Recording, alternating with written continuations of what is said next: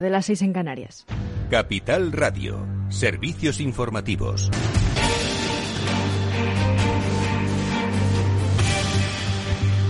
Buenas tardes. Actualizamos los datos de coronavirus en España. La incidencia de los contagios sube siete puntos más hasta los 96 casos por cada 100.000 habitantes. Sanidad notifica este miércoles 6.667 nuevos contagios por COVID-19 y 30 fallecimientos y anuncia la vacuna de refuerzo para mayores de 60 años y personal, de, y personal sanitario.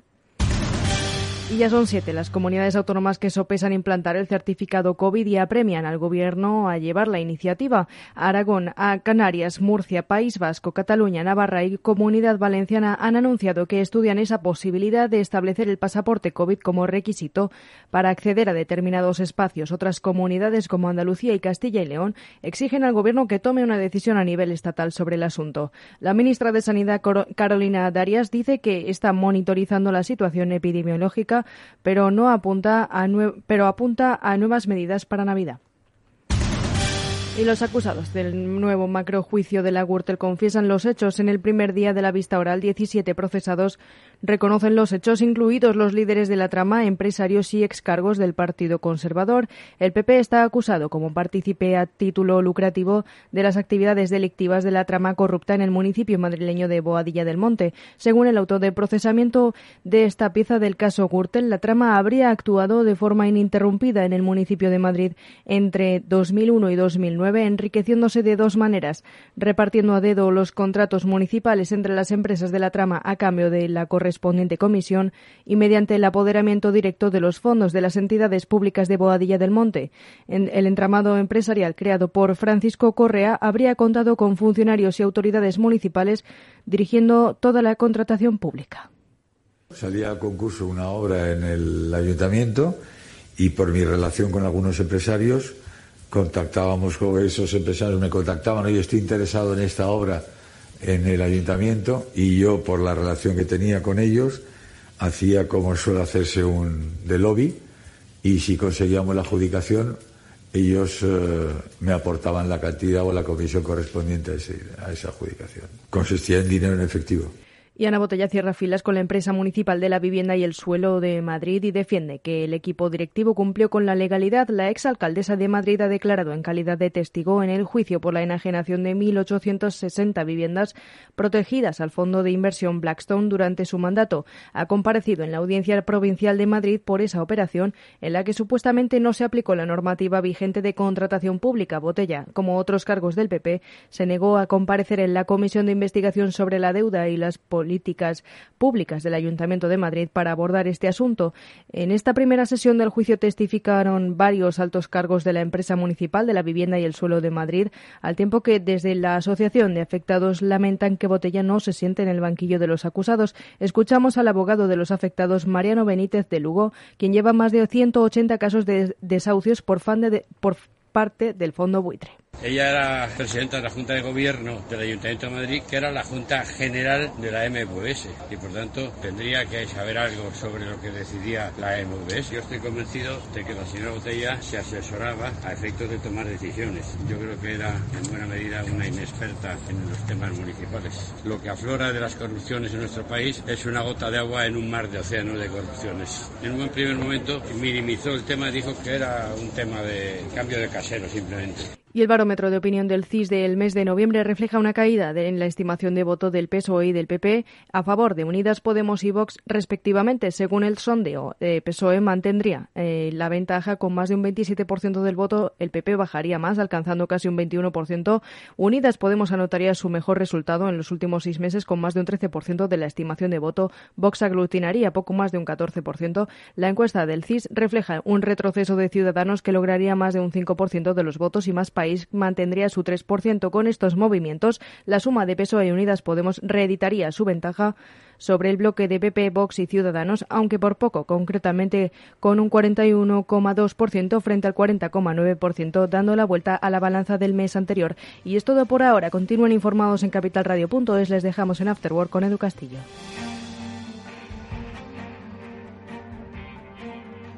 Capital Radio. Siente la economía.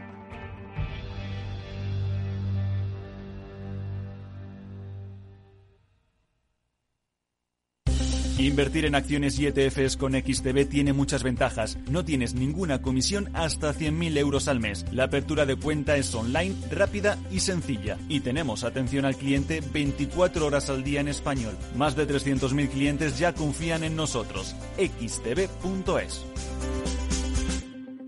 Riesgo 6 de 6. Este número es indicativo del riesgo del producto, siendo uno indicativo del menor riesgo y 6 del mayor riesgo.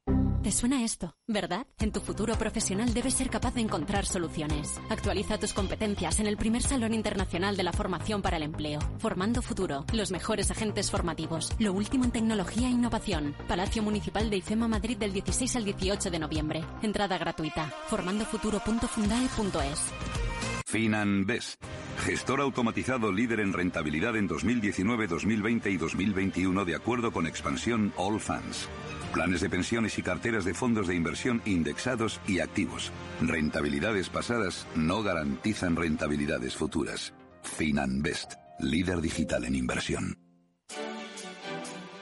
El 23 de noviembre, el sector económico y financiero español se viste de gala. El Economista, medio líder en información económica en castellano, celebra su undécima edición de la Noche de la Economía, donde se reconocen las acciones más relevantes del ámbito empresarial y económico. Este año contaremos con la apertura institucional de la ministra de Política Territorial y portavoz del Gobierno de España, Isabel Rodríguez García, y clausura el evento don Luis de Guindos, vicepresidente del Banco Central Europeo. Para seguir el evento, puede inscribirse en lanochedelaeconomía.com.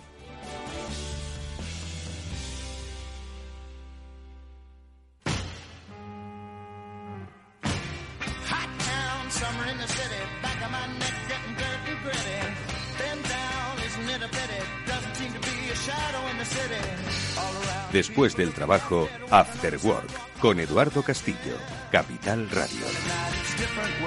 Hola, ¿qué tal amigos? Buenas tardes y bienvenidos al After Work que ya comienza en Capital Radio y que hoy quiere adelantarse a una cita, que es la del próximo día 19 de noviembre, en la que se va a celebrar el Día Internacional de la Mujer Emprendedora. Hoy nos vamos a adelantar esa cita porque queremos que con nuestras invitadas en esta primera parte del programa os inspiréis pues para lograr pues empresas que cumplan 10, 15, 25 años, 100 años. Por eso hoy hemos invitado eh, junto con nuestros eh, amigos de Biggers a Pazo de Vilane. Les conocéis y sois fieles de este programa, eh, pero hoy os vamos a descubrir, bueno, pues cómo hace 25 años una mujer, varias mujeres emprendedoras pusieron en marcha un negocio que hoy es una referencia en el sector, en el sector de la alimentación.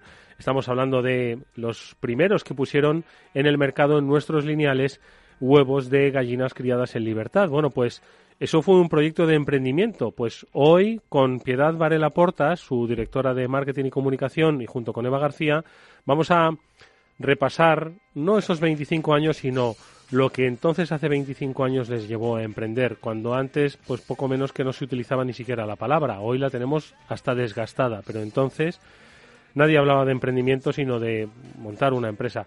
¿Han cambiado las cosas? ¿Han cambiado los conceptos? Bueno, pues con Pilar y con Eva, y con Pilar digo, con, con Piedad y con Eva lo vamos a, a ver en, en, los próximos minutos. Y también vamos a hablar de otro de los grandes retos eh, de futuro. Ya sabéis que los miércoles desarrollamos nuestro transformador junto con los especialistas de Salesforce. Bueno, pues hoy invitamos a eh, los especialistas de ISDI, que junto a ellos vamos a hablar de talento digital. Es innegable que se necesita mucho talento digital para cubrir las necesidades que van a tener empresas de todo tipo, ojo, ¿eh? no empresas necesariamente tecnológicas. Pazo de Vilane seguro que tiene una necesidad digital que necesita ser cubierta por un talento. Bueno, pues como su caso hay miles de empresas que necesitan incluir talento digital, pero ojo, que no acaban de encontrarlo. Bueno, pues de eso vamos a hablar con Armel Jaclot, que es directora de marketing de ISDI CRM, y con Fabián Grados, el director de comunicación de Salesforce. Todo ello en este programa que ya comienza con eh, la gestión técnica de Néstor Betancor. Bienvenidos, empezamos.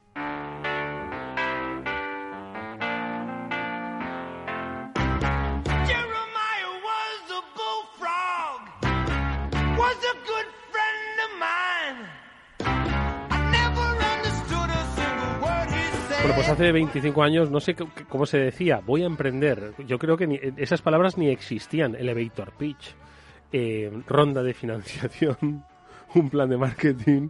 Piedad Varela Portas, ¿qué tal? Buenas tardes, bienvenida. Buenas tardes, Eduardo, gracias. Lo que ha tenido uno que aprender en, 25 años, ¿eh? Madre sí, mía. Sí, sí, No, bueno, y lo que ha mejorado la cosa, ¿eh? Sin duda, ¿no? Sin duda. Eva García, CEO de Biggers, ¿cómo estás? Buenas tardes, Eva. Buenas tardes, Eduardo. Muy bien. Aquí hablando de cosas que nos encantan. Cosas que nos encantan. Nos adelantamos a la fecha. Es el 19 de noviembre, el Día Internacional de la Mujer Emprendedora. Nosotros tenemos a colación hoy con dos emprendedoras, ojo, ¿eh? porque Piedad lo hizo hace 25 años, Eva García lo hizo hace un poquito menos, pero vamos camino de la década, Eva, ¿eh? que el tiempo pasa. ¿eh? ¿Cuánto llevamos con Biggers en marcha? Pues desde que realmente yo empecé a emprender, sí, en 2013. 2013 casi, casi la ventaja que tú tuviste con respecto a Pilar es que ya había esa terminología ¿eh? que tú pudiste ya aprovechar ¿eh? de emprendimiento. Pero supongo que las motivaciones y las dificultades, eh, pero también las satisfacciones han sido las han sido las mismas. Mm, yo, es que además se, cumplen este año 25 años de, de Pazo de Vilane. Eh, eso fue, es que yo de las matemáticas. Eso fue en el 96. gracias. 1996, que parece como yo. Vale, a nuestros oyentes, eh, situaros en 1996 como hay poco millennial, igual nos sorprende, igual estabais en... Pero los, la gente de empresa que nos estáis escuchando, ¿dónde estabais en 1996? ¿Cómo era la cultura económica de 1996? Todos lo recordamos. Eva, tú y yo estaríamos pues por la facultad o por ahí más o menos, ¿no? Sí, empezando la carrera estábamos. Pero vamos, cuando nos enseñaban economía a los periodistas, o sea, seguro que no se hablaba de emprendimiento, no se hablaba de el concepto de empresa, de creación de empresas, se hablaba de PIB y cosas así, ¿no? Entonces, han cambiado ¿Tú te acuerdas del año 96? Sí, sí, sí, sí que me acuerdo, sí. Era todo como, bueno, claro, era no era la época actual de la comunicación, de la digitalización, de, de, de, lo ágil, ¿no? Ahora todo es muchísimo más ágil. Es una cosa. ¿Ágil o fácil? Ágil, a ver, ágil hay que matizarlo también, ¿eh? porque todo el que se plantea emprender eh, se, se, le presenta por delante, tiene por delante un camino complicado también. Y en España todavía con demasiada burocracia y con demasiadas trabas y con demasiadas dificultades. O sea, a los emprendedores, y perdón esto que voy a decir, pero habría que ponerles un monumento en algún sitio, eh, en este país especialmente, ¿no? Porque venimos de una cultura completamente distinta, ¿no? Eh, emprender en España era muy complicado, no estaba bien visto. Mi padre emprendió en los años 60, a mitad de los 60 eh, venía de estudiar, de, querer ser abogado del Estado. ¿sabes? En España o eras funcionario o, bueno, o ya venías de una tradición eh, muy larga, ¿no? O, bueno, o eras eh, empleado, ¿no? Entonces, entrar en el mundo de, de, la empresa, del emprendimiento, porque no es de la empresa, porque la empresa viene después. La empresa viene cuando ya tienes una organización, cuando ya tienes un mercado, cuando ya tienes muchas cosas hechas, ¿no? El mundo del emprendimiento era muy complicado y no estaba muy bien visto, entonces no era fácil. Me encanta esa, esa matización que has hecho, que primero es el emprendimiento y luego la empresa, ¿no? Sí, eh, eh, sí distribúyelos un poco más, el emprendimiento, pues claro, porque uno dice, he emprendido montando una empresa, pero dices, no, no, es que empresa todavía no es empresa, todavía es algo que quiere ser una empresa, ¿no? Sí, e, el emprendimiento eh, arranca de una idea, de una idea de una persona o de muchas personas. Normalmente arranca de la idea de una persona que luego se asocia probablemente con otras. Entonces, en un primer momento es como es como un nacimiento, es como como un nacimiento de un niño, ¿no?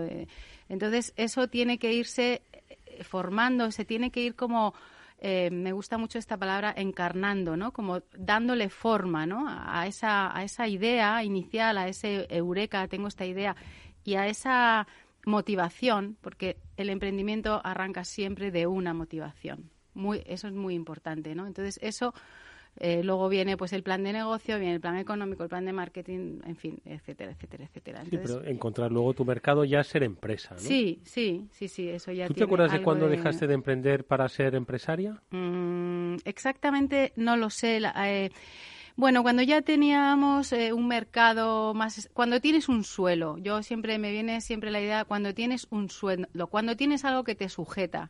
ha dicho, ojo, eh, para los oyentes, ha dicho suelo, que no sueldo. No, no, ¿eh? suelo, suelo. algo cuando que tienes un suelo. Suelo, algo que te sujeta, algo que te sustenta. Durante los primeros años caminas en el más absoluto de los vacíos, por lo menos en aquella época. Probablemente ahora no Probablemente hay muchas formaciones, muchas ayudas, muchos cursos, se habla de emprendimiento, pero en aquella época eh, ibas a un banco y más unas mujeres y bueno, te miraban raro, francamente. O sea, te decían, a ver, miña nena, ¿no? Que dirían en Galicia, ¿qué estás, qué estás haciendo? ¿Qué estás haciendo, no? Entonces, eh, todo eso había que irlo, bueno, pues caminando, ¿no? Y, Pero suelo seguir, quiero decir, hoy hay formación, hoy no es extraño que una mujer eh, gestione sus propias finanzas de su empresa, pero el suelo sigue siendo inestable en los primeros años. Exactamente. Entonces, para mí la diferencia del hito es ese, ¿no? Cuando ya sientes que tienes algo donde sujetarte y donde sustentarte. Mm. Eva.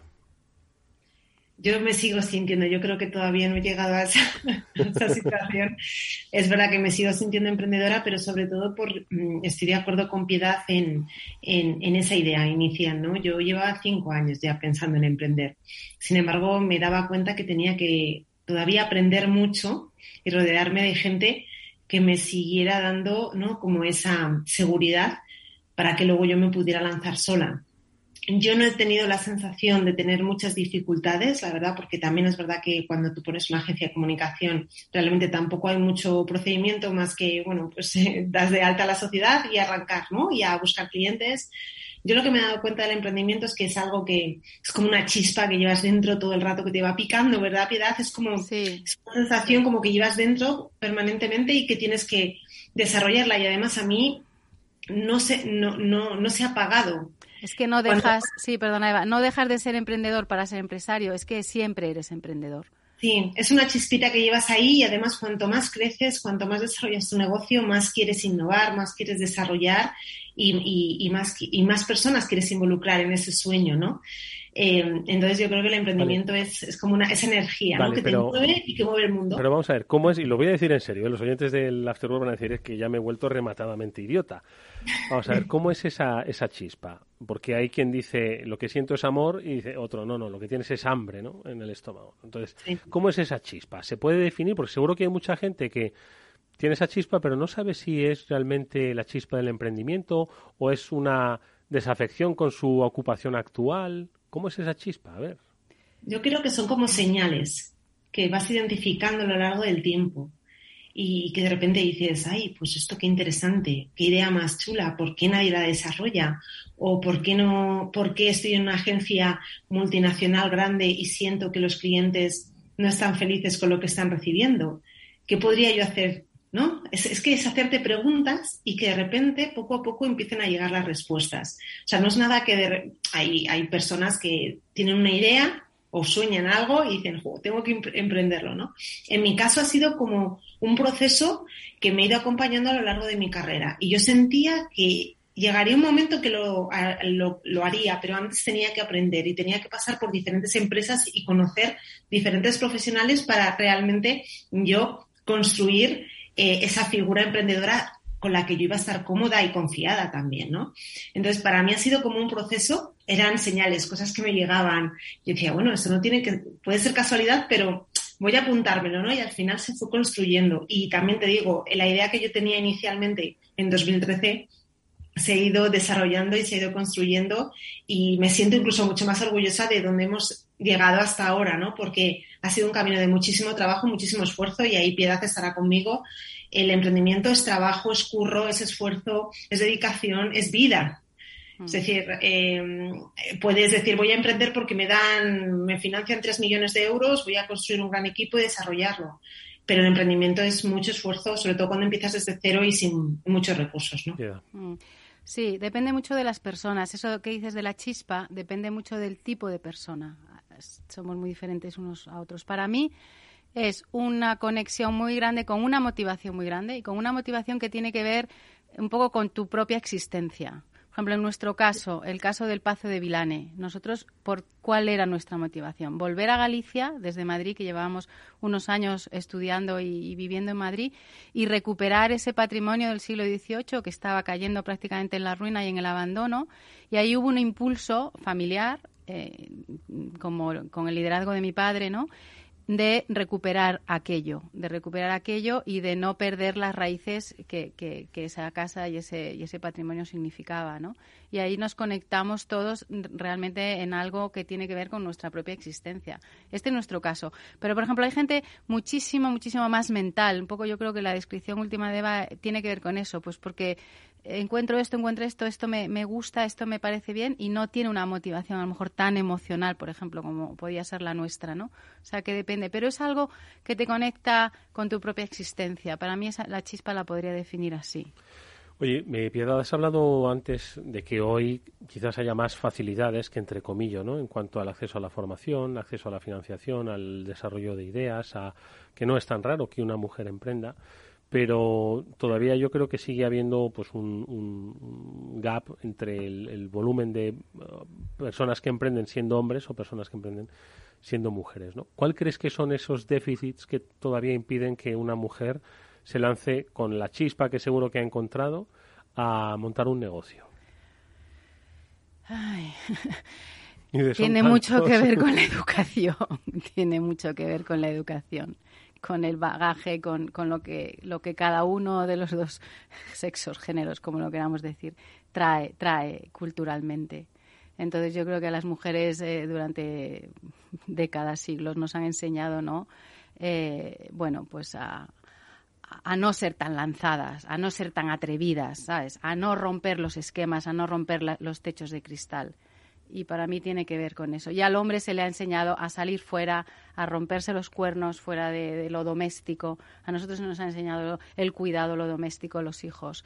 Y entonces, eh, bueno, ahí estamos, ¿no? En, en, transformar eso, ¿no? Y en colaborar y en cooperar todos en todo. Y en que las mujeres en un momento dado podamos salir y, no quedarnos siempre en segundo lugar, ¿no? Que cuando hay un conflicto en una familia, quien sale a trabajar y quién se queda con los niños, pues que ya sabemos que es que ha estado pasando. Eh, yo supongo que esto está cambiando, ¿no? Y hay muchos hombres que ya reivindican esa, esa parte, ¿no? Y con mucho derecho también de reivindicar esa parte para ellos, ¿no? ¿Cuál es, Eva, tu reflexión sobre esto?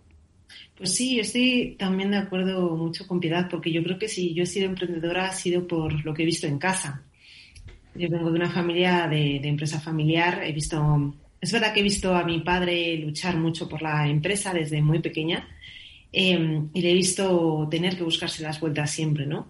Y desde el principio, tanto mi, familia me ha apoyado en todo lo que he desarrollado y sobre todo en, ese momento de emprender, que yo venía pues de trabajar en una empresa grande con un buen sueldo, yo estaba muy cómoda donde yo me encontraba en, en aquel momento. Y bueno, digamos que cuando tomé la decisión bajé un poco de nuevo al barro, ¿no? Me puse las botas, me arremangué los vaqueros y dije, venga, empezar de cero, ¿no? Eh, y yo tenía la confianza de que todo iba a salir bien, creo que ahí también hay un elemento cultural y de confianza, ¿no? De que las mujeres nos creamos realmente que podemos desarrollar mm. lo que tenemos en mente. Y, ya no solo de que tengamos recursos para desarrollarlo, sino que tengamos la fuerza interior de hacerlo posible también, ¿no? Entonces yo siempre he tenido muchísimo apoyo, he estudiado, me, me he rodeado de personas maravillosas que me han enseñado un montón. Entonces siento que esa parte cultural la he tenido también. Genética, por supuesto, eh, y creo que las mujeres, evidentemente, tenemos ahí unas cualidades increíbles para emprender, desarrollar, gestionar equipos eh, y, llegar donde queramos, ¿no? Entonces, bueno, pues también yo creo, Eduardo, que la pandemia no nos ha ayudado mucho, porque la pandemia al final nos ha obligado de nuevo como a volver a casa, ¿no? Estábamos ya fuera y nos ha vuelto, nos ha hecho volver a casa de nuevo y tener que volver un poco a, estructurar nuestras vidas, ¿no? Pero creo que, ahora mismo hay, hay, mucho recorrido y hay mucho campo para, emprender en, toda la parte de, las mujeres eh, femeninas. Oye, muchos de los que nos están escuchando se están preguntando, oye, pues, eh, ¿cuál es lo tangible, no, de ese emprendimiento? Porque en el caso de Pazo de Vilane, hablamos de 25 años tangibles, pero bueno, en 25 años han pasado muchas cosas. Entiendo que han pasado cosas buenas y que han pasado cosas malas, ¿no? Entonces, de esos 25 años, ¿te quedas con hitos eh, que crees que han marcado mucho eh, pues lo que es hoy Pazo de Vilán, eh? Sí, sí, sí, sí. Me, quedo, por supuesto, con el diseño de nuestra caja, de la caja de huevos de cartón con la gallina punteada. Pioneros, además, en pioneros en el diseño de, un envase de huevos diferente, que ha creado el estándar de envasado del huevo campero, en esos colores, en ese tipo de, cartón, en ese tipo de caja. ¿Cómo se os ocurrió eso? pues mira, eso fue una gran combinación entre mi padre y mi hermana Nuria, que es la directora general de la empresa, y el diseñador Pepe Barro, un diseñador de La Coruña, es fantástico, que venía de diseñar logos como el de la voz de Galicia, eh, camisetas de la, de la selección gallega o bueno o muchísimos muchísimos otros. Pepe Barro y el grupo Revisión entonces hubo una, una, confluencia ahí de mi padre y mi hermana que supieron explicarles muy bien qué queríamos y qué queríamos representar con esa caja y Pepe Barro, un gran conocedor del diseño español, del diseño gallego y ambos, todos unos grandes conocedores de Galicia y de la cultura gallega, que yo creo que está muy representada también en esa caja.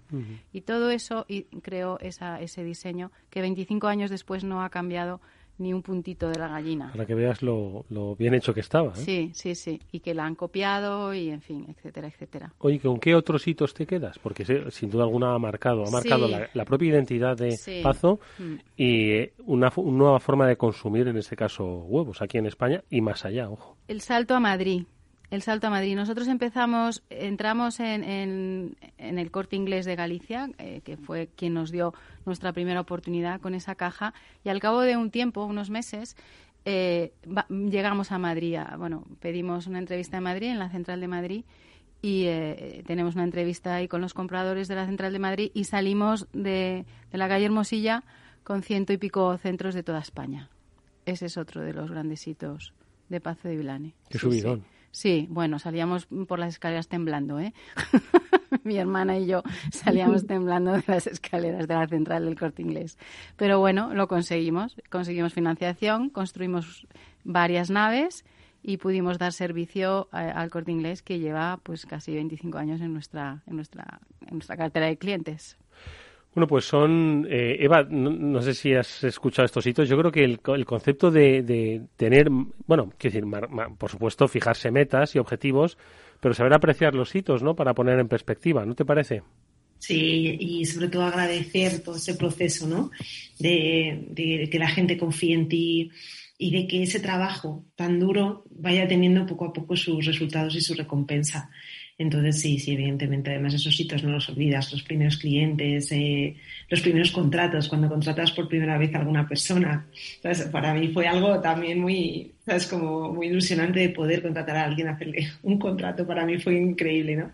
Y sobre todo el, esa confianza, ¿no? Que vas generando en el tiempo y que hace que la gente te siga acompañando, pasen los años que pasen, ¿no? Yo creo que esa es la clave también. Oye, pues voy a retomar un, para terminar una de las cuestiones que hablaba Piedad al principio, que era, pues, qué es lo que haría, pues, que pudiésemos emprender mejor. Si hace 25 años las cosas estaban duras y hoy, después de 25 años, sigue Piedad reconociendo que no es fácil el camino para el emprendedor, pese a las leyes, eh, promesas y, y, en fin, y rezos electorales que se han hecho siempre, seguimos todavía teniendo muchas trabas burocráticas al emprendimiento, a la empresa. Ya no me meto en temas ¿eh? de carácter, de carácter eh, de cotizaciones y tal, eso está en el terreno político, sino el emprendedor. Ahora mismo sigue teniendo dificultades para armar una empresa, para transformar esa chispa en un proyecto de emprendimiento y llevarlo hacia una empresa. Sí, yo ahora no estoy tan al día, eh, Eduardo, en cuál es la burocracia, ¿no? Para, para emprender o para crear una empresa, pero estoy casi segura de que se podría mejorar siempre muchísimo si todas, eh, pues eso, entidades, instituciones, políticos pusieran la mirada en el valor que, que eso tiene para, para una sociedad y bueno y para el empleo de una sociedad y para la riqueza. ¿Tú, Eva, qué crees? ¿Que estás más reciente? Sí, a ver, yo creo que evidentemente ahora mismo todavía quedan trabas y si eres mujer también, pero al final eh, a lo mejor no son burocráticas, sino que son sociales, son culturales. Em, pero creo que al final es eh, nosotros tenemos que seguir construyendo e ir dando ejemplo para que los que vengan detrás nos puedan seguir y sobre todo pues alzar la voz cuando sea necesario e intentar agruparnos para poder poner en valor, pues, sabes, nuestro trabajo, porque yo ya te digo, a mí me encantaría ver algún, una conferencia o algo donde realmente los políticos escucharan las, a los emprendedores y las historias que hay detrás y de esfuerzo de trabajo y, de consecución de objetivos prácticamente eh, que, dices, bueno, es que esto ha sido un milagro con todas las trabas que tengo burocráticas detrás, ¿no? Y sobre todo los impuestos que pagamos, etcétera. Yo te digo, Eduardo, que cualquier emprendedor que me esté escuchando entenderá cuando llega la declaración de IVA del trimestre. Ahí es cuando te empiezas a dar cuenta de el valor que tenemos y todo lo que estamos construyendo. ¿eh? Por cierto, que no me quiero ir sin, sin apuntar un, un, un, tema breve y es lo que las empresas o los proyectos de emprendimiento devuelven a la sociedad. Al final, es un proyecto, es una idea, es una chispa, es un, es un proceso de emprendimiento y ahora es una empresa, ¿no? Sin embargo, desde Pazo de Vilane habéis querido devolver cosas, eh, creando un ecosistema de emprendimiento, de formación, de ayuda, de acompañamiento, que yo creo que eso es algo, no sé, destacable, reseñable. No solo es crear una empresa, sino crear un ecosistema, insisto, emocional, de acompañamiento, de conocimiento, que desarrolléis ahí en Pazo, ¿no? Sí, sí, sí, muy importante. Nosotros en este momento damos 50 puestos de trabajo en una zona muy, muy muy deprimida de la Galicia interior, porque Galicia hay muchas Galicias, hay un eje atlántico bastante importante. Eh, provechoso, conocido y, visitado por madrileños, pero hay más Galicia. Sí, pero hay más Galicias. Hay una Galicia interior muchísimo más olvidada y muchísimo más deprimida. Entonces, ya solamente eso permitir, y, y con una media de edad eh, de 30 años aproximadamente, permitir a esos jóvenes quedarse en su comarca eh, y en su pueblo y en su aldea, pues es muy importante. Y luego un ecosistema de emprendimiento, porque nosotros tenemos granjas integradas, o sea, hay granjeros que se integran en nuestra producción. Eh, en un radio de en torno a unos 50 kilómetros alrededor del núcleo que es el Pazo. Entonces eso también crea una red de, empleo y de emprendimiento muy importante para la zona, ¿no? Serían como y quedarse y reinvertir, reinvertir en el medio rural, aparte de formación y aparte de otras iniciativas que tenemos dentro de la responsabilidad social empresarial. Bueno, que comentaremos siempre encantados en otra ocasión. Eh, no vamos a esperar 25 años ni mucho menos, el próximo año, que estamos a punto de terminarlo. Conoceremos más para que nos inspire la historia de Pazo de Vilane a través de, en este caso ha sido Piedad Varela Porta, su directora de Marketing y Comunicación, que junto con Eva García, CEO de Biggers, bueno, pues hemos eh, dado algunas pistas pues a quienes nos están escuchando, especialmente mujeres que tienen esa chispa y que igual a partir de mañana se atreven y que el día 19 lo celebran. Gracias Piedad, gracias Eva. Nos vemos próximamente Gracias, Eduardo. Adiós. Gracias, Eduardo. Si inviertes en bolsa, esto te interesa. XTB tiene la mejor tarifa para comprar y vender acciones y ETFs, cero comisiones hasta 100.000 euros de nominal. Si inviertes en bolsa o quieres empezar, más sencillo e imposible. Entras en xtb.es, abres una cuenta online y en menos de 15 minutos compra y vende acciones con cero comisiones. La atención al cliente es en castellano y está disponible las 24 horas al día. ¿Qué estás esperando? Ya son más de 300.000 clientes los que confían en xtb.es. Riesgo 6 de 6, este número es indicativo del riesgo del producto, siendo uno indicativo del menor riesgo y 6 del mayor riesgo.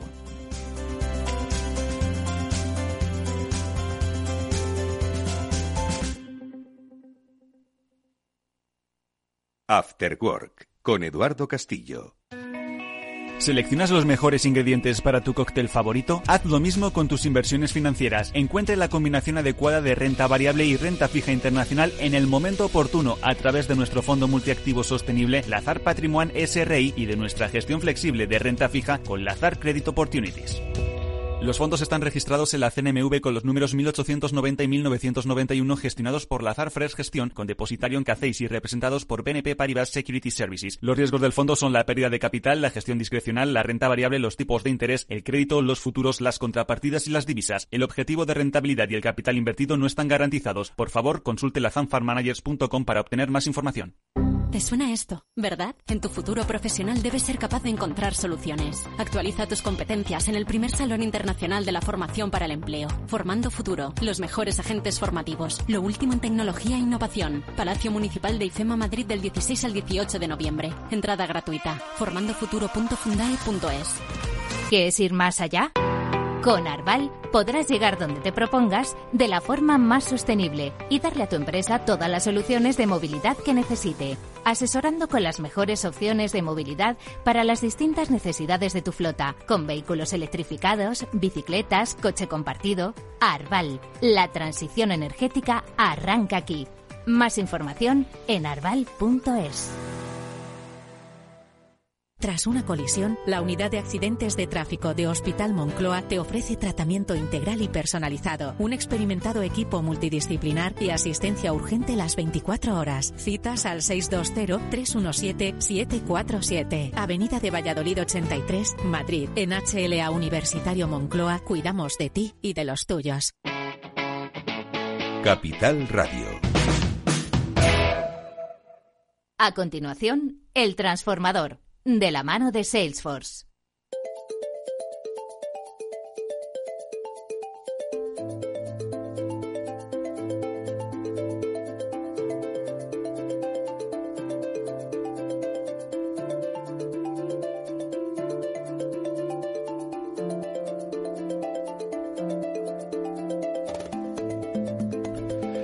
Bueno, pues eh, comenzamos nuestro transformador ya aquí en la sintonía de Capital Radio. Lo hacemos como siempre con eh, la ayuda de los especialistas de Salesforce y hoy nos acompaña, nos eh, visita nuevamente en este estudio Fabián Grados, que es el director de comunicación de Salesforce, un experto en mundo digital y hoy más que nunca pues vamos a hablar lo que él durante muchos años de experiencia ha ido viendo evolucionar, que es precisamente el talento digital.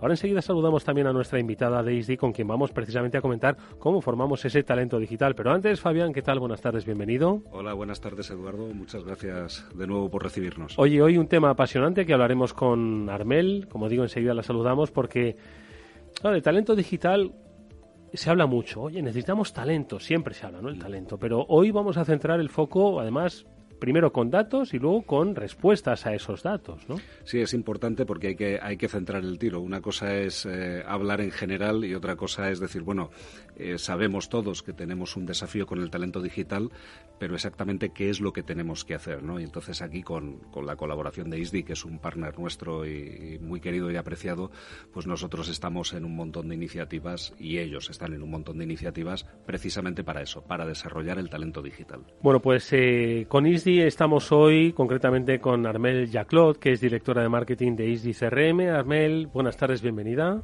Buenas tardes, muchísimas gracias por darme este ratito con vosotros. No, encantado de que estés con nosotros precisamente para que nos ayudes a identificar cómo se forma el talento digital. Hay que decir, muchos de vosotros pues quizás conocéis a ISDI, quizás otros no. Hablemos de ISDI, es pues la escuela de referencia, la escuela de negocios de referencia en formar en habilidades y en competencias digitales desde hace muchos años. Pues cuando quizás ni siquiera estabais hablando vosotros de transformación digital, en ISDI ya estaban transformando la formación digital de las personas. Hoy ISDI es un referente, eh, Armel, eh, ¿y cómo formáis? ¿En qué formáis digitalmente a las personas? Bueno, básicamente en ISDI, como lo acabas de comentar, eh, llevamos ahora 11 años formando a las empresas, formando a los profesionales, formando a los individuos a la transformación digital. Para nosotros es un tema en el cual estamos eh, enfocados desde ya hace mucho y ahora, como lo sabéis, se ha acelerado con esta crisis del COVID. Y yo creo que el punto eh, de diferencia que tenemos en ISDI es que estamos muy cercanos a las empresas que nos rodean en España. Entonces estamos muy cercanas a estas empresas y estamos también muy cercanas a nuestros alumnos. Eh, diseñamos nuestros programas de formación gracias a los feedback y gracias a todos los conocimientos que vamos eh, cogiendo de las empresas, uh -huh. con lo cual intentamos siempre estar súper alineado con las necesidades del mercado. El mercado se está digitalizando a una velocidad a la cual nos cuesta seguir y nosotros en ISDI esta cercanía nos permite ofrecer formaciones, eh, cursos, máster completamente alineados con las necesidades de las empresas. Ahora en ISDI hemos formado, digamos, eh, unos 20.000 alumnos y tenemos campus, para los que no nos conocen, en Madrid, en Barcelona, en México, en París, eh, también tenemos uno en Silicon Valley y tenemos eh, un bootcamp en, en, Harvard. Qué importante, Fabián, lo que ha dicho Armel, que es eh, trabajar mano a mano con las empresas, escuchar a las empresas. Al final siempre se ha reivindicado, ¿no? Aquí en España dice, es que la universidad y la empresa, la universidad tiene que escuchar a lo que están pidiendo las empresas porque al final son el termómetro de hacia dónde van, pues, eh, las estrategias y los objetivos socioeconómicos de un país. ¿no? Entonces, qué importante es escuchar a las empresas en este caso. Sí, efectivamente, estoy totalmente de acuerdo y, bueno, pues, evidentemente la universidad tiene otras funciones más allá de preparar mm, profesionales, ¿no? Tiene otras funciones de, preservación y transmisión de conocimiento, cultura, investigación, y demás. Es, un concepto mucho más ambicioso. Pero sí es cierto que muchas veces la, universidad en España eh, ha ido un poco eh, por una ruta un poco divergente a, a las necesidades necesidades empresariales y es un clamor de las empresas el, eh, que eh, los estudiantes salgan un poquito más adaptados a las necesidades reales de hoy y del futuro y no a lo que era hace 5, 10 o, o, 15 años. Eh, yo creo que eh, hay un hueco para todos, ¿no? para la colaboración público-privada y para, y para las organizaciones privadas de formación como ISDI, que indudablemente están cumpliendo una función esencial. No todo tiene que ser universidad, es que tenemos que abrir nuestra mentalidad al tipo de formación que tienen que tener los profesionales. Pueden ser cursos online, presenciales, de un mes de duración, de tres meses, de seis meses. Hay muchas opciones, depende de qué capacidades quieras desarrollar. Y sobre todo, insistiendo un poco en la idea de que las empresas pues saben qué es lo que necesitan, ¿no? Entonces, es bueno escuchar a las empresas porque dicen cosas, se les pregunta, vosotros preguntáis a las empresas, oye, ¿cómo veis el futuro? ¿Qué necesidades tenéis? Y de ahí obtenemos una serie de información que luego es la que aplicamos eh, pues en este caso para ofrecer una formación ad hoc ¿no? a sus necesidades. Sí, sí, indudablemente. O sea, ¿no? hay, que escuchar a las empresas, igual que nosotros escuchamos a nuestros clientes, pues desde ISDI escuchan a sus clientes que son empresas tecnológicas y no tecnológicas, Que, que, necesitan incorporar talento digital. Oye, ¿y qué es lo que mm, piden ahora mismo las empresas? ¿Qué, están, qué os están pidiendo? Pues mira, justo estaba pensando, por esto mismo ha nacido el proyecto de ISDI-CRM. ISDI-CRM nace de una necesidad de las empresas a formar a sus equipos, a su gente, a Salesforce, porque ahora integran estas herramientas tecnológicas a las empresas, pero muchas veces nos damos cuenta que las empresas no tienen esta capacidad de formar a sus equipos y de optimizar el uso de estas herramientas. Entonces nació el proyecto conjuntamente de Easy con Salesforce y nació el, el, niño Easy CRM, en el cual estamos intentando formar a estas personas, darles las, las, habilidades de Salesforce y luego devolver estos talentos al mercado. Eso es un poco la dinámica que tenemos. Y ahora bueno, es una de las patas y una de las cosas que nos está solicitando las empresas hoy día. Porque eh, concretamente ISDI CRM, ¿cómo se conforma? ¿Cómo se, es un máster, es un curso? ¿Cómo aplica para formar? Entiendo que en esas dos vías, por un lado, a las empresas que han integrado Salesforce en sus eh, herramientas tecnológicas, pero necesitan profesionales que sean capaces de sacarle todo el provecho, aplicación, ¿no? Y dos, poner en el mercado eh, a profesionales que luego pues van a ser van a eh, ser demandados por las empresas, ¿no? Independientemente de que lo hagan ahora o un poquito más tarde, ¿no? Sí, en ISDI, en y CRM hemos notado dos cosas. lo primero son las empresas que ya están utilizando Salesforce y que tienen personas que no están formados del todo y que no son capaces de optimizar esta herramienta.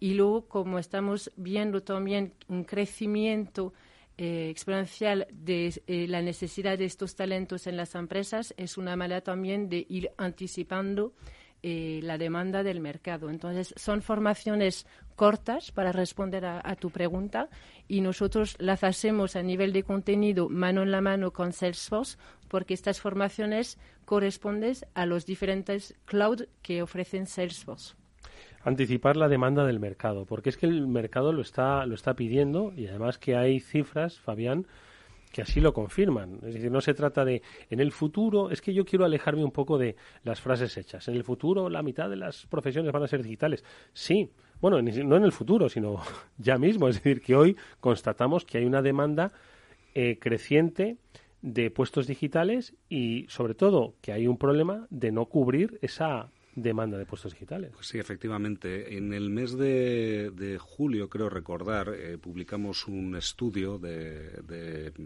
que encargó eh, Salesforce a Rand Europe Eh, y, bueno, el estudio recopilaba información de muchas fuentes, pero uno de, los datos más relevantes es que más del 60, creo que el 64% de las grandes empresas europeas y más de la mitad de las, de las pymes europeas ya estaban encontrándose con problemas para encontrar el talento digital que necesitaban para realizar esos proyectos.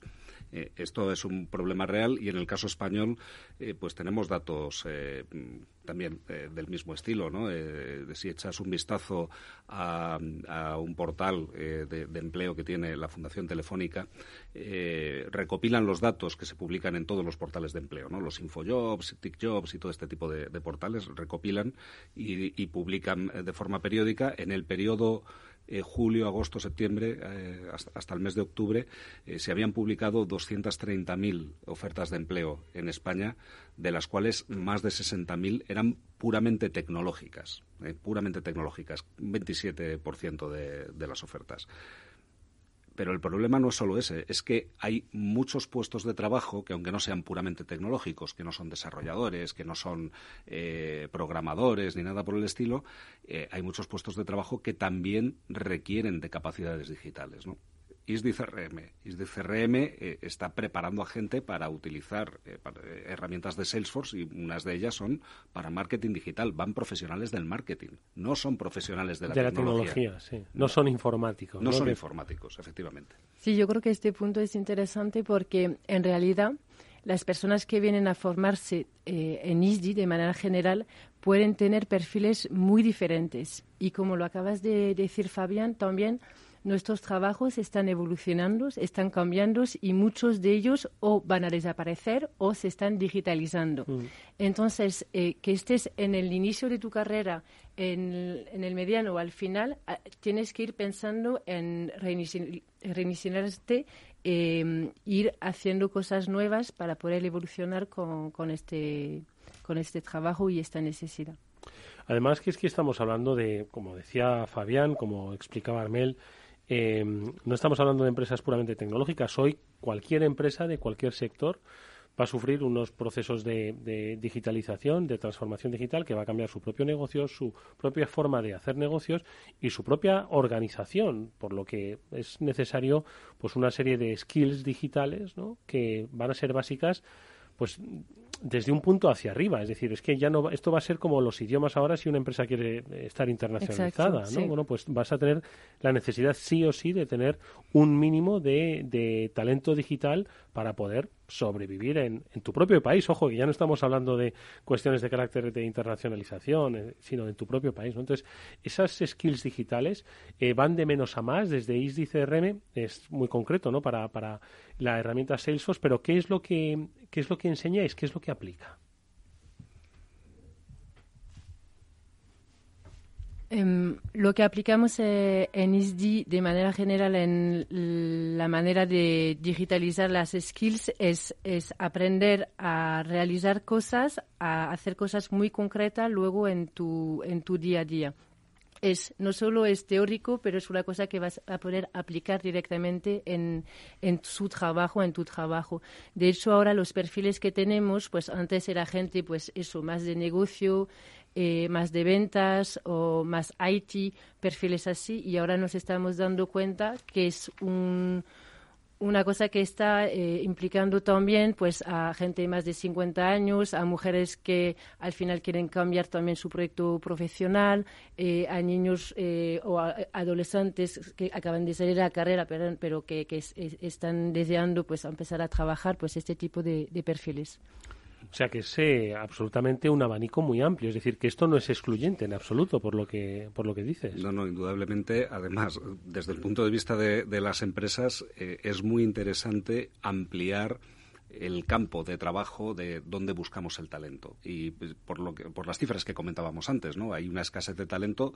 Si todas las empresas, nuestros partners, nuestros clientes van a buscar a los mismos profesionales que eh, con determinadas titulaciones universitarias, determinadas certificaciones técnicas, determinado nivel de experiencia, pues lo único que consiguen es competir por un, por un talento muy limitado. Eh, así que uno de los objetivos que tenemos como las empresas tecnológicas en general y en Salesforce en particular es eh, incrementar el, mercado de, profesionales eh, al que se puede acudir. ¿no? Entonces, eh, Armel ha mencionado algunos colectivos con los que ya estamos desarrollando proyectos, pues, por ejemplo, mujeres desempleadas, para que estudien, se, hagan ese proceso de reskilling, ¿no? de, volver a tener esas capacidades digitales que hacen falta ahora se certifiquen y se incorporen al mercado laboral. Y lo, lo, bonito de esas historias es que eh, hay personas que llevaban ya algunos años desconectadas del mercado profesional y gracias a estos proyectos pueden volver a entrar. Mm. Ahora eh, quiero hablar de la certificación, pero sin dejarme este tema atrás.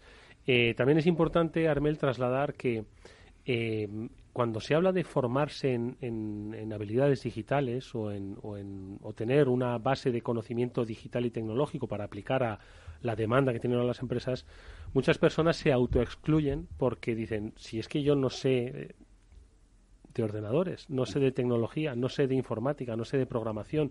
Y yo creo que hay muchas personas que se autoexcluyen de esta formación con las posibilidades y perspectivas de empleo que hay por una falsa creencia de que es demasiado complejo y demasiado técnico. Sí, yo creo que tienes justo el punto, que es una falsa creencia y nosotros, de hecho, bueno, suena quizás que no es verdad, pero es que realmente hay tantas oportunidades de trabajo eh, en Salesforce que cualquier persona hoy que nos escucha y que está deseando trabajar y, no tener ese estrés de decir qué voy a hacer que dentro de unos meses y tal, formarse, porque es realmente una herramienta que es sencilla, eh, relativamente sencilla, digamos, de, de, de, aprender, eh, de, controlar, de estudiar. que la ciencia impulsa no llega a nadie. ¿eh?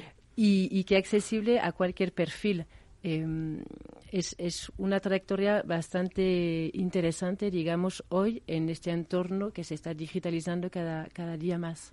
Y estabais hablando de certificación. ¿Qué es, qué, qué es la certificación? ¿Qué es lo que se obtiene cuando alguien está en ISDI CRM? Nosotros en ISDI CRM acompañamos a nuestros alumnos hasta la certificación, es decir, que les damos todo el material necesario para luego poder certificarse, porque es un acto oficial eh, que se hace con Salesforce, pero esta certificación es una manera de poder justificar que has validado el conocimiento de, la formación que has, seguido con, con nosotros y está muy reconocido en el mercado. Yo creo que cuando uno se plantea hacer la formación... es importante la certificación? Bueno, es, importantísimo, sobre todo en el mundo de nuestros partners, que cuando van a implementar, a desarrollar un proyecto en un cliente, porque normalmente para el cliente que eh, los profesionales que van a participar en ese proyecto tengan certificaciones es una garantía de que el proyecto va a salir bien. Entonces, eh, normalmente es una exigencia del, del Es tu título de fin de carrera, un poquito, pero en menos tiempo, pero...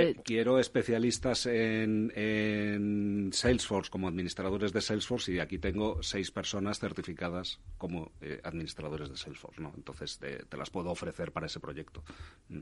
Oye, ¿no hay que tener entonces una base de conocimiento para poder optar? Bueno, entiendo que sí. Obviamente todos somos un poco digitales. Ya solo el uso de nuestro smartphone nos, nos cualifica pues para entender un poco cómo cambia y cómo de rápido va el mundo digital, ¿no? Pero yo quiero insistir en ello, ¿no? En, en, en en tirar las barreras a los posibles miedos que haya, pues a adentrarse y ser un especialista en herramientas digitales. Claro, que es que eso dice, pero ¿cómo? Es, es que es en muchas ocasiones quizás, Armel, gente que nos está escuchando, sería dar un giro de 180 grados a lo que ha sido pues su actividad profesional hasta hoy o hasta ayer. Depende, este giro puede ser por ejemplo, una persona como yo, especialista en marketing, pues me puedo formar a Marketing Cloud o herramientas como Pardot y en este caso pues voy complementando un poco mi, mi perfil y es muy interesante porque ahora el marketing, si no sabes de marketing automation, pues tú no estás alineado con el marketing y ya no vale de nada. El viejo marketing creo que ya no tiene lugar. Claro, la persona que está en sales, que se forma en Sales Cloud, pues también tiene sentido, pero una persona eh, que tiene un perfil completamente diferente, puede iniciar también y de hecho en, en, en, ISDI tenemos gente que ayuda, que asesora para definir un poco porque al final todos tenemos eh, nuestro bagaje de, de, conocimiento. Entonces ir viendo cuál es lo que mejor corresponde y hacia dónde quieres ir. Y te digo, tenemos perfiles de, de todo tipo y, y lo bueno es que la historia siempre acaba bien. Oye, esto en cualquier caso es una llamada de atención pues para un mercado laboral pero también para empresas que siguen, no sé si llamarlo, Fabián, resistiéndose a incorporar herramientas digitales del sector que sea y del tamaño que sea, pues que van a optimizar sus procesos, como ha dicho Armel. Quiero decir, es que hoy hablar de marketing digital, quiero decir, una pequeña empresa que no tenga una serie de canales digitales para relacionarse con sus clientes, no, yo no sé entonces cómo relaciona con sus clientes. No, solamente se trata de abrir los canales, sino de, utilizarlos bien, maximizarlos y obtener el rendimiento oportuno. Hoy, hoy todo se basa en datos eh, eh, y en la captación de esa información a través de esas redes y demás. Y el que no tenga un poco desarrollado el, el tema del marketing digital, pues queda muy fuera de juego, eh, realmente. hay muchos perfiles de empresas y muchos perfiles de consumidores y de clientes y demás, pero en general hay una migración hacia el entorno digital en todo. Así que yo no veo tanta resistencia por parte de las empresas a, meterse en esto. Lo que pasa que eh, los pasos no son siempre tan sencillos y, las cosas llevan su tiempo de desarrollo.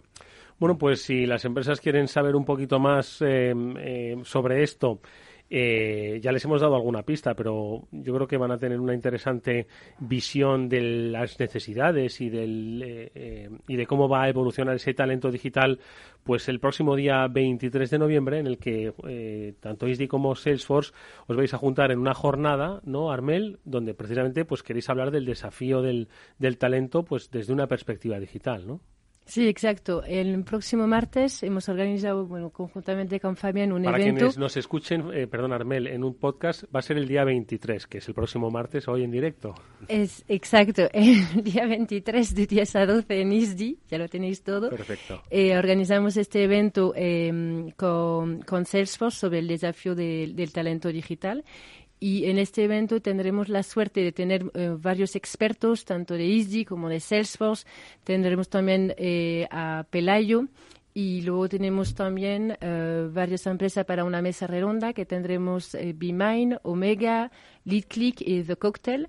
Y todos nos van a dar un poco su feedback, sus impresiones, nos dar soluciones, planes de contratación, explicar un poco el tipo de talentos que están buscando dónde están las necesidades, eh, porque es importante eh, coger este tren de la digitalización y hacer un poquito más concreto lo que estamos contando hoy, porque realmente vais a tener un poco esta visión desde, desde las empresas, que ellos realmente os van a decir pues que mm, cómo los integran en sus proyectos y dentro de su trabajo. Sí, efectivamente, estamos eh, deseando que llegue el día 23 porque es un, un evento que estamos eh, trabajando con mucho cariño y que va a ser una oportunidad para conocer eh, no solamente la visión de ISDI de Salesforce, que esa, eh, por supuesto se va a exponer, sino también eh, cuál, es, cuál es la situación que están viviendo algunas empresas, como el caso de Pelayo, que nos va a, contar su, su, estrategia en este sentido, y de nuestro entorno de partners que evidentemente forman parte de este ecosistema. ¿Vamos a poder ir? O... Bueno, entiendo que con los aforos limitados, pero... pero tú, si quieres, te buscamos un huequito. bueno, si no, estoy seguro de que si buscáis las conclusiones a las que han llegado pues los diferentes expertos, las empresas de este encuentro que tendrá lugar, como bien nos han dicho nuestros invitados, el próximo día 23 de 10 a 12 en ISDI, ¿no? Bien, bueno, transformación digital, el desafío del talento, así se va a llamar.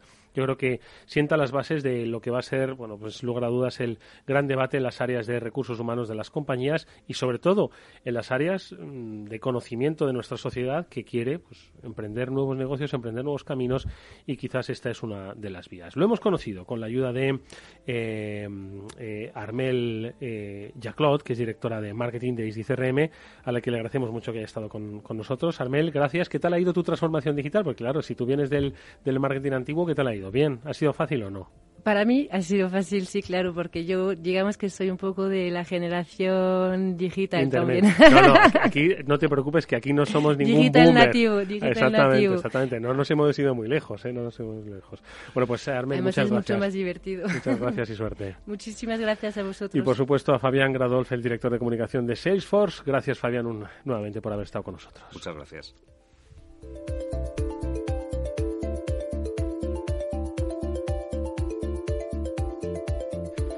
Nosotros, amigos, nos despedimos hasta mañana, que volverá como siempre el After Work a las 19 horas aquí en la sintonía de Capital Radio. Os habló Eduardo Castillo, Néstor Betancor gestionó técnicamente el programa. Adiós.